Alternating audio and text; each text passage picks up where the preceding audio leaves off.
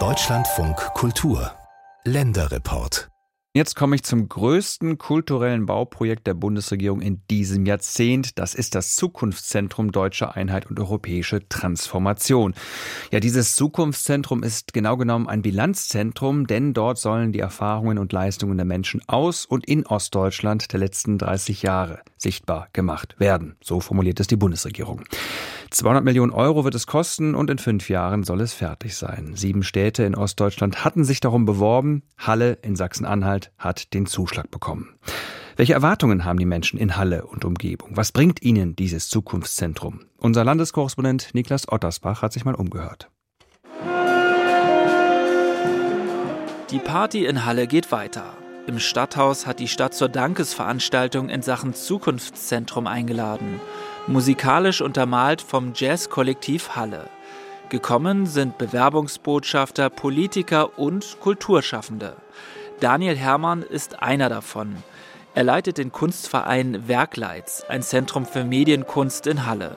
Der gebürtige Hallenser Hermann freut sich über das Zentrum in seiner Heimatstadt und über die Diskussion darüber, warum Ostdeutschland 30 Jahre nach der deutschen Einheit immer noch die Rolle des schwarzen Peters spiele. Umgekehrt wissen alle, äh, so nach Wahlerfolgen von fadenscheinigen Parteien, ähm, dass der ländliche Raum da vielleicht eine besondere Rolle einnimmt, weil er sich nämlich abgehängt sieht. Daniel Hermann zog es mit Werkleitz daher schon vor mehreren Jahren für Kunstprojekte raus aufs Land, ins seit der Wende weitgehend deindustrialisierte Mansfeld-Südharz, eine ehemalige Bergbauregion. Unsere Stadt ist kulturell ziemlich gut ausgeleuchtet. Wir treten uns ja teilweise auf die Füße. Ich hoffe, ich sage jetzt nichts Falsches. Aber im ländlichen Raum, speziell im Mansfeld, da gibt es irgendwie nur noch eine halbe Stadtbibliothek in Sandersleben. Die wird gar nicht mehr finanziert. Da gibt es natürlich schon längst kein Kino mehr. Der Kunstverein Werkleitz veranstaltet im Mansfelder Land Festivals mit Nachbarschaftstreffen, Filmvorführungen oder Videoinstallationen.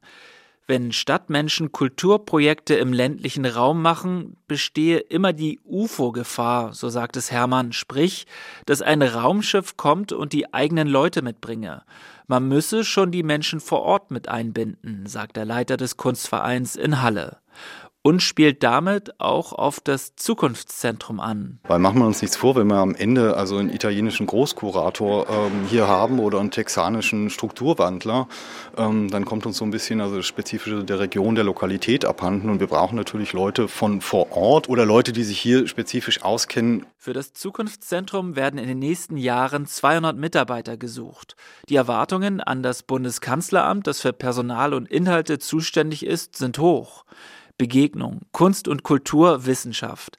Das sind die drei Säulen, auf die das Zukunftszentrum Deutsche Einheit und europäische Transformation aufgebaut werden soll. Erstmal wird der Bund einen Architekturwettbewerb starten.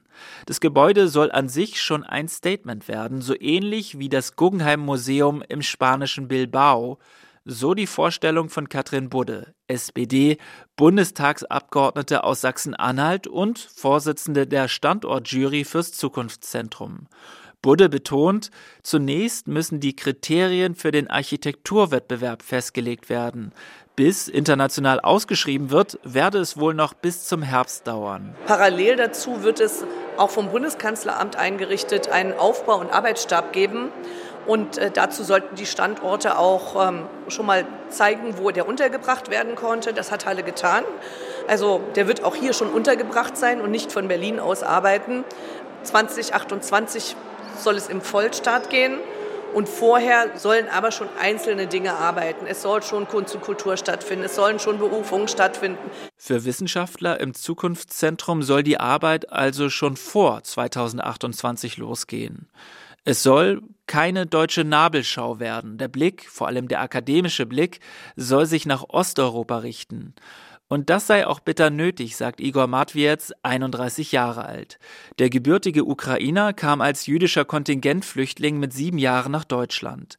Seit mehr als zehn Jahren ist seine Heimat Halle. Ich habe selbst auch Russistik studiert, also hier auch an der Uni Halle, also Slavistik mit einem Schwerpunkt auf Russisch als Sprache und Kultur.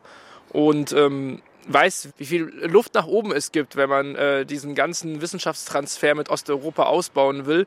Und dafür ist es natürlich eine sehr großartige Chance, weil wir auch gerade im Verlauf des letzten Jahres des Angriffskriegs von Russland auf die Ukraine auch erlebt haben, wie viel Wissensdefizite in der Gesellschaft noch da sind, was für realitätsferne Bilder noch in den Köpfen existieren, dass die Ukraine teilweise nicht existiert, sogar in manchen äh, Weltbildern. Und ähm, da ist natürlich dieses Zukunftszentrum eine sehr große Chance, dieses Wissen zu vermitteln.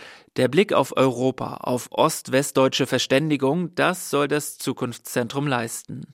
Ob auch migrantische Perspektiven in Ostdeutschland zu Wort kommen, ist noch nicht so ganz klar. Dabei gibt es viele Anknüpfungspunkte. Halle Neustadt, die Plattenbausiedlung, in der früher die Chemiearbeiter gelebt haben, ist heute Heimat der größten migrantischen Community in Sachsen-Anhalt. Der Verband der Migrantenorganisationen war zumindest in die Konzeptentwicklung für die Bewerbung mit einbezogen, sagt Igor Matwirz. Und ich hoffe sehr, dass dieses große Zukunftszentrum mit den großen Versprechen auch äh, Raum bietet dafür, diese doppelte Unsichtbarkeit von Menschen Migrationsgeschichte in Ostdeutschland und der ostdeutschen Perspektive in Gesamtdeutschland einfach, dass es da stattfinden kann, erforscht werden kann. Das Zukunftszentrum sei eine Riesenchance, sagt der Ukrainer in Halle Igor Matwiez. Und so mischt sich in die Freude auch Erwartungsdruck. Viele kommunale Initiativen aus der Zivilgesellschaft machen sich Hoffnung dabei zu sein was auch daran liegt, dass noch so viel vage ist rund um das Zukunftszentrum. In Halle wird daher noch gefeiert. Die Mühen der Ebenen kommen früh genug.